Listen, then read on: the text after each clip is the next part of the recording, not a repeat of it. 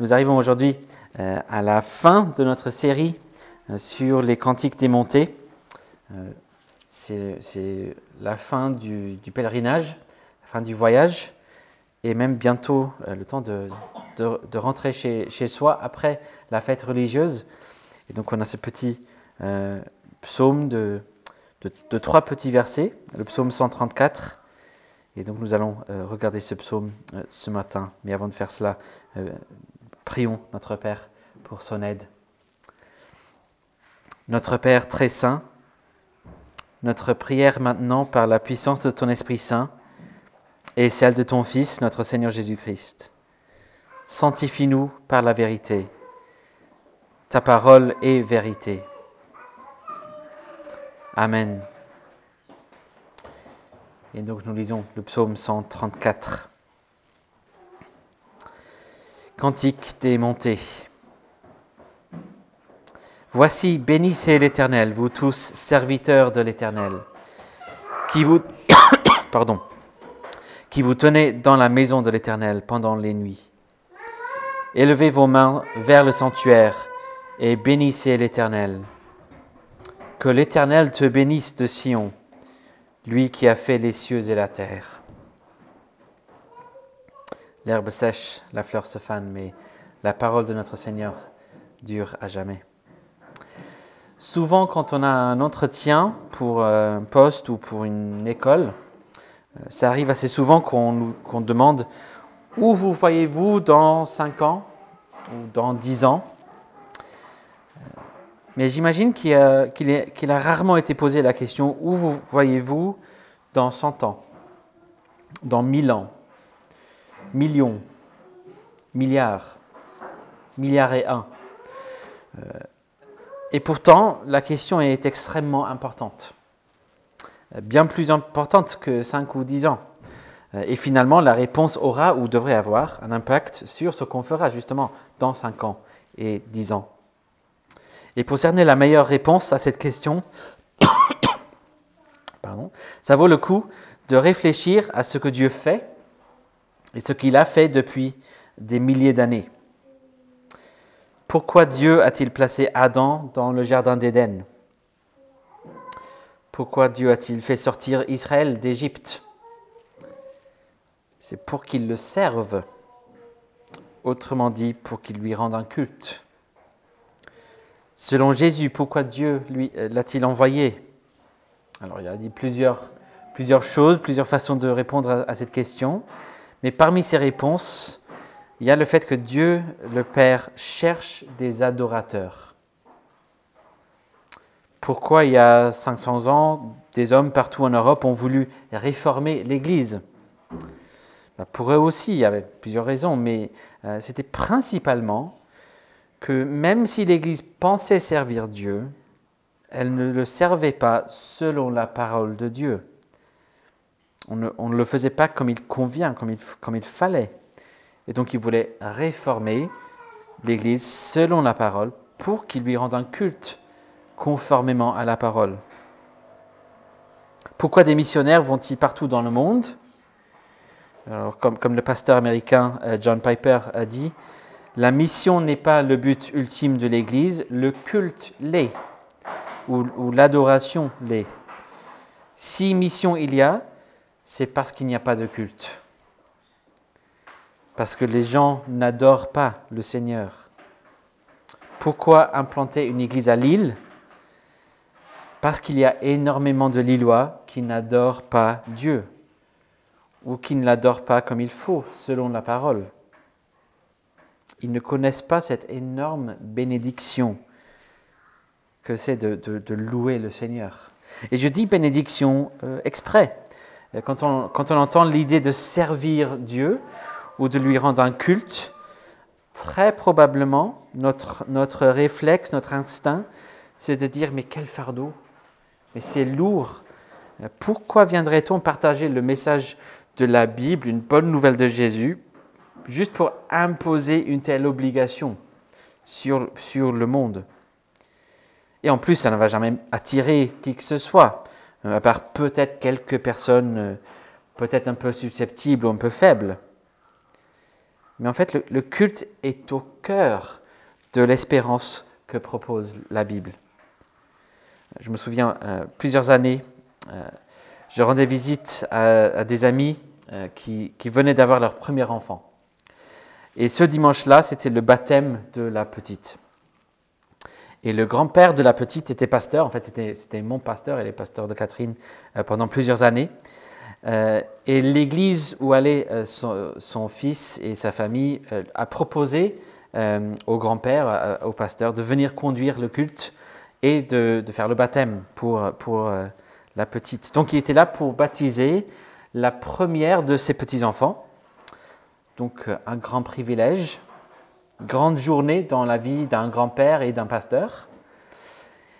Et quand il s'est levé pour démarrer le culte et prononcer l'appel au culte, il a, introduit en disant ceci.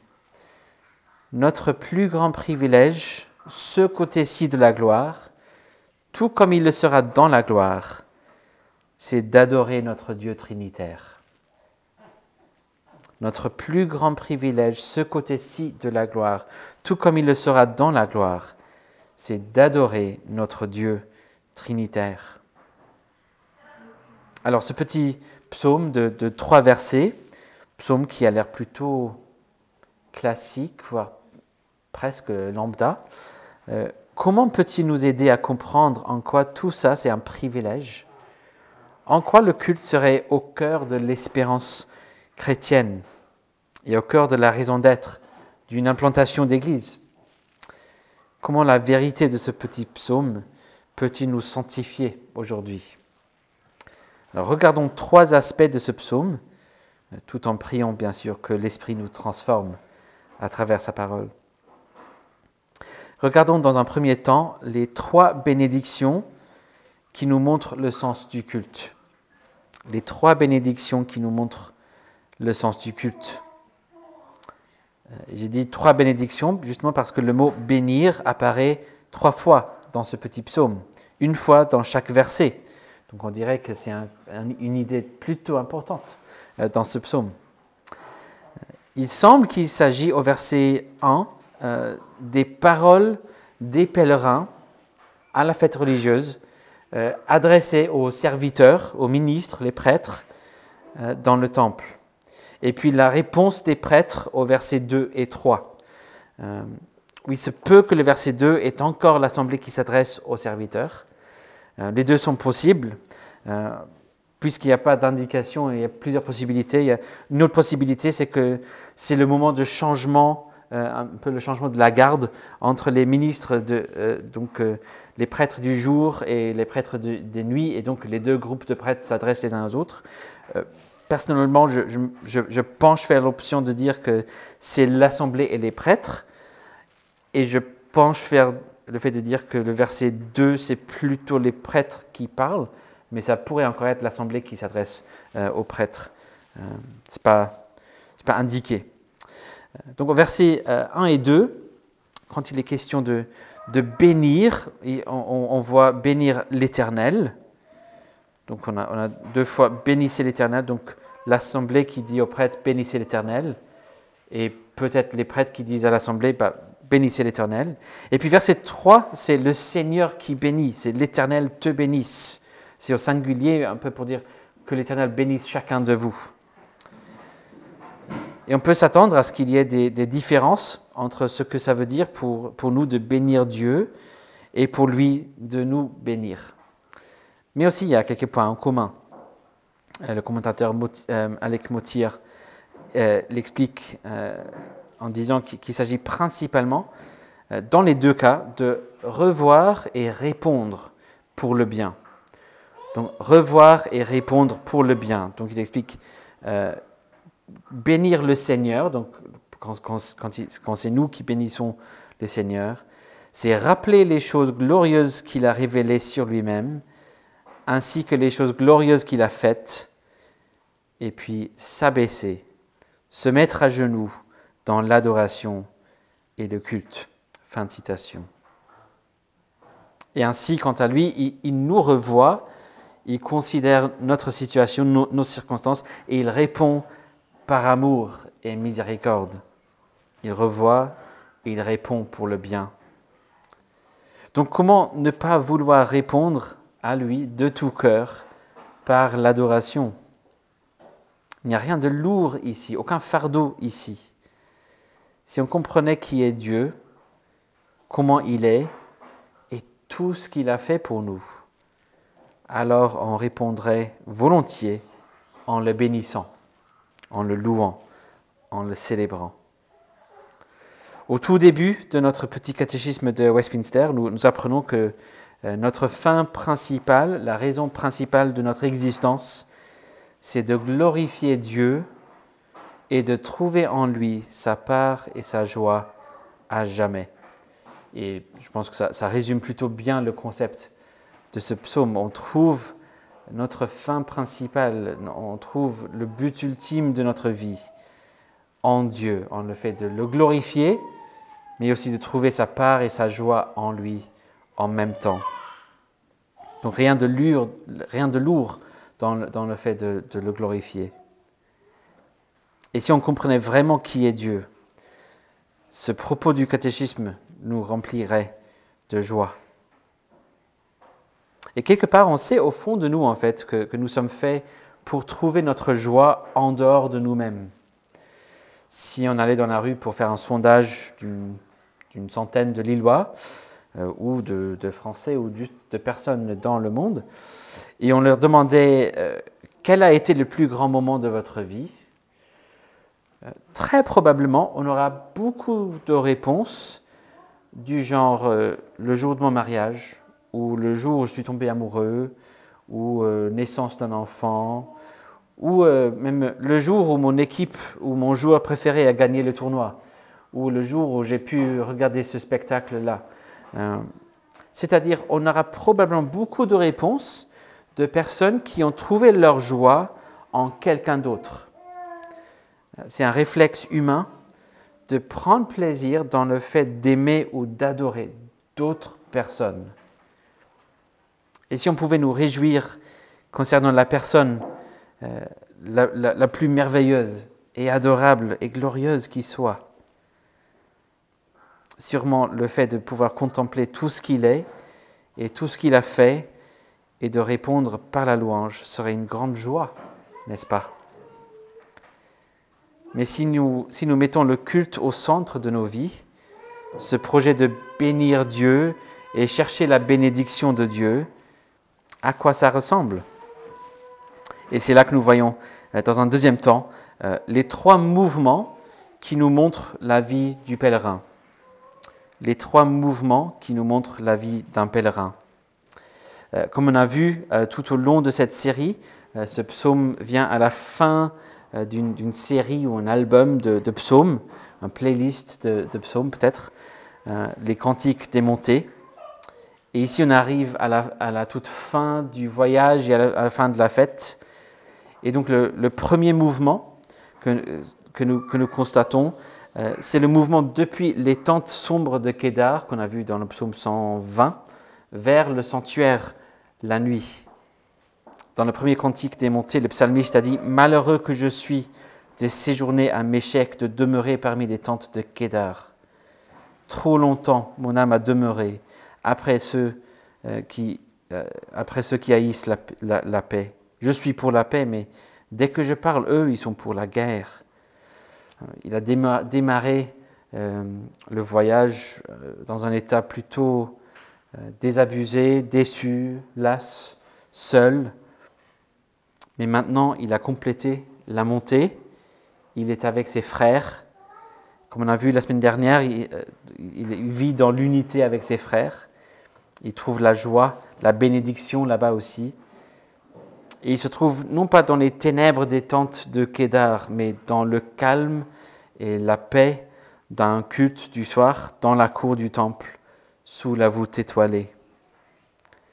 Donc après la montée jusqu'au temple, euh, le deuxième mouvement qui nous montre la vie du pèlerin, c'est élever les mains vers les sanctuaires. C'est ça le mouvement d'un adorateur et d'un pèlerin, c'est tout simplement élever les mains vers Dieu. Il y a, plusieurs façons de, traduire ici. Élever les mains saintes, élever les mains vers le Saint, le Saint d'Israël, ou euh, vers Dieu, ou euh, comme on a ici dans notre traduction, élever les mains vers le sanctuaire. Et je pense que c'est plutôt ça ici. Et comme j'ai dit, il se peut qu'il s'agisse du peuple qui demande aux prêtres d'élever les mains, euh, donc de, prier pour eux. Mais je vois plutôt les prêtres ici qui appellent le peuple à le faire, à élever les, mains vers le sanctuaire et à, prier avec eux. Ce serait donc une façon pour eux d'exprimer qu'au cœur de leur louange, il y a ce désir ardent de pouvoir vivre pleinement dans la présence de Dieu. Dans le tabernacle et puis euh, plus tard dans le temple, il y, avait, trois niveaux. Il y avait le Saint des Saints, qui représentait euh, la présence de Dieu parmi son peuple. Mais autour de cela, il y avait le sanctuaire, le, lieu saint, où seuls les prêtres pouvaient entrer.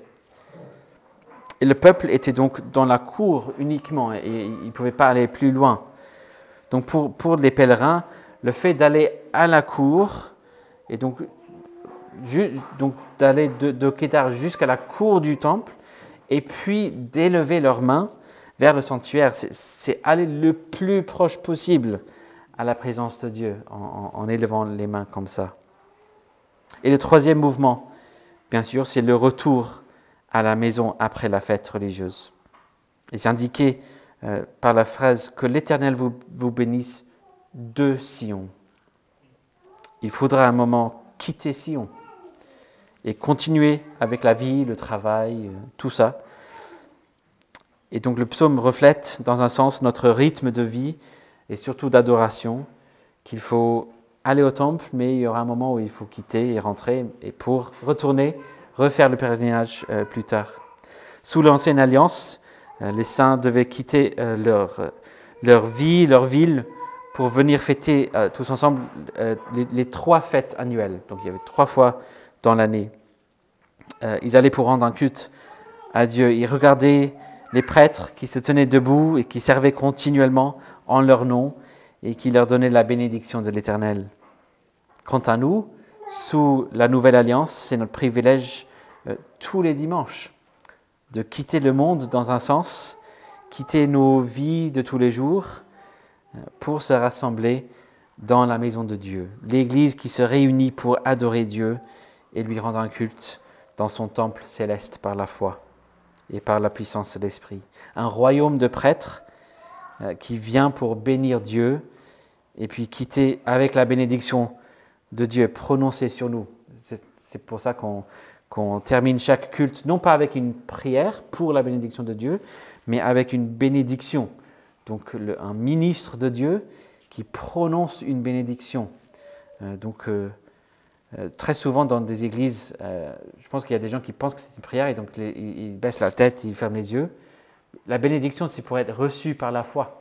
les yeux ouverts, tout ce que vous voulez faire pour montrer, je reçois par la foi cette bonne parole, cette bénédiction de la part de Dieu. Et, je, pars avec cette bénédiction prononcée sur moi. Il va me bénir de Sion. On, on est envoyé dans le monde avec la bénédiction de Dieu. Et cela toutes les semaines.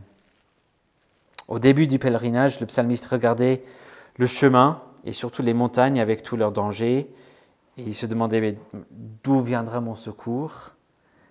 Et il sait que son secours est au nom de l'Éternel qui a fait le ciel et la terre. Et ici enfin, il reçoit la bénédiction de ce Dieu-là, celui qui a fait les cieux et la terre. Et c'est ce qui nous attend aussi, connaître non seulement l'aide et le soutien du Créateur de toutes choses en chemin, euh, et en semaine, mais aussi de connaître sa bénédiction. Donc on a regardé les trois bénédictions et les trois mouvements. Euh, regardons maintenant les trois chemins qui mènent vers une adoration plus riche encore. Les trois chemins qui mènent vers une adoration plus riche encore. D'abord le chemin vers le sanctuaire. Comme j'ai dit tout à l'heure, le, fait de venir dans la cour et élever les mains vers le sanctuaire était le plus proche que l'on ne pouvait venir euh, à la présence de Dieu. Mais la question se pose, et si on pouvait aller plus proche encore? C'est ça la question. Est-ce qu'il y a plus proche que de venir tout simplement à la cour et d'élever les mains? Puis il y a un deuxième chemin, le chemin depuis Sion. Le fait de devoir quitter. Si je viens en pèlerinage, ce n'est que pour visiter. On ne peut pas passer toute sa vie au culte, à l'église pendant cette vie, malheureusement. Pour le reste du temps, je dois me satisfaire de la bénédiction de Dieu qui est prononcée sur moi de Sion, depuis Sion. Et je vis dans le monde avec cette bénédiction de Dieu qui est là-bas, euh, sa, bénédiction sur moi. Et la question doit se poser, mais et si on pouvait y rester tout le temps? Puis il y a le chemin vers la paix éternelle. Au premier verset, nous voyons des prêtres qui se tiennent debout dans le temple pour conduire le peuple dans leur louange. Et ces prêtres sont là pour servir de nuit. Alors le, fait d'avoir des prêtres et des lévites prêts à servir si fidèlement, continuellement, ce n'est pas rien, c'était super. Une grande bénédiction pour eux d'avoir des prêtres qui étaient... Il y a toujours un prêtre qui est là pour, pour vous servir. Mais ça nous amène à la question, et s'il y avait un moyen d'avoir un prêtre dont le travail est vraiment accompli, une fois pour toutes, qui n'a pas, qui pas à venir servir et, sacrifier de nuit, mais qui peut plutôt s'asseoir une fois pour toutes. On a besoin d'un serviteur qui fait plus que servir de nuit, et même plus qu'un prêtre qui pourrait rentrer avec nous euh, au temple de Kédar. Nous avons besoin du serviteur qui s'est offert lui-même, une fois pour toutes, pour tout satisfaire.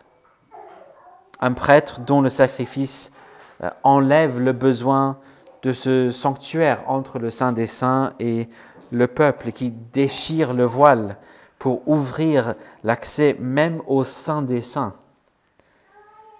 Un prêtre qui établira une nouvelle Jérusalem, qui pourra descendre des cieux pour couvrir toute la création, une nouvelle euh, Jérusalem qui, dans l'Apocalypse, a les mêmes dimensions que le Saint des Saints. Euh, un prêtre qui fait en sorte que toute la création est le Saint des Saints. Et si vous vous confiez à lui, alors c'est là où vous voyez euh, dans, un milliard et un ans.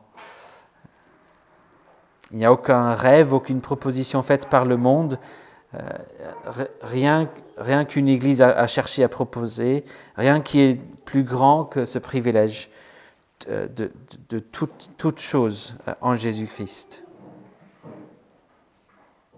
C'est Jésus-Christ qui a, subi les ténèbres euh, bien plus profondes de, que celles de, de, Kédar, mais celles de la colère de Dieu. C'est lui qui a rendu possible pour des pécheurs et des faux, adorateurs de pouvoir enfin glorifier Dieu et de trouver en lui notre part et notre joie, et cela à jamais. Le Créateur du ciel et de la terre nous, nous a bénis. Nous sommes plus loin sur le chemin vers l'adoration plus profonde que, que l'étaient les pèlerins euh, de l'Ancien Testament. Et en Jésus-Christ, nous avons se garantit qu'il sera possible d'aller encore plus loin. Le voile est déchiré.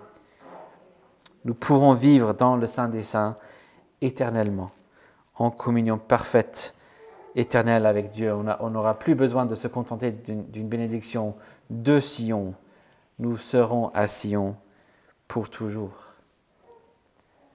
Alors pourquoi la mission existe? Pourquoi une implantation d'église existe? Parce que l'adoration n'existe pas, le culte n'existe pas.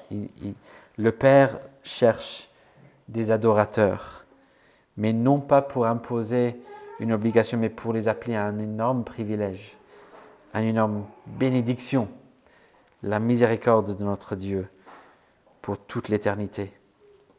Alors bénissons le Seigneur en tant qu'Église et, partageons cette nouvelle pour qu'il y ait d'autres adorateurs qui nous rejoignent euh, au fur et à mesure.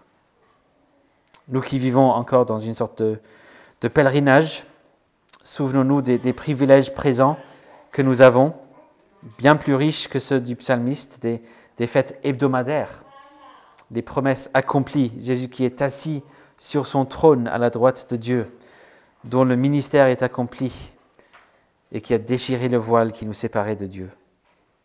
Souvenons-nous de cela, surtout en relation avec ce, projet d'implantation que nous cherchons à, mettre en place. Le, Père cherche des adorateurs. Il cherche à bénir énormément des gens. Et souvenons-nous des garanties futures aussi, cette communion parfaite avec lui pour l'éternité. Un jour, nous n'aurons plus besoin d'entendre euh, les mots élevez vos mains, mais tout simplement venez, entrez. Et, on reçoit un avant-goût de cela tous les dimanches. Au lieu de l'Éternel vous bénisse de Sion, nous, euh, contemplerons sa face et nous connaîtrons cette bénédiction parfaitement pour toute l'éternité. Alors bénissons l'Éternel. Prions.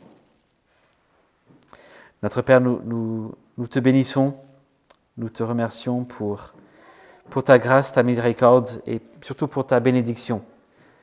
Tu nous as regardés et tu as choisi de nous bénir.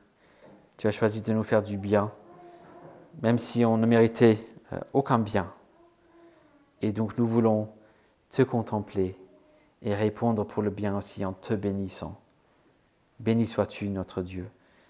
Donne-nous d'être une Église qui aime te bénir et connaître ta bénédiction. Donne-nous d'être une Église qui aime partager cette bénédiction par le fait de partager de la bonne nouvelle. Et, viens chercher tes adorateurs ici, Seigneur. Viens euh, appeler des adorateurs dans notre petite Église pour que tu sois loué et glorifié ici à Lille. Au nom de Jésus. Amen.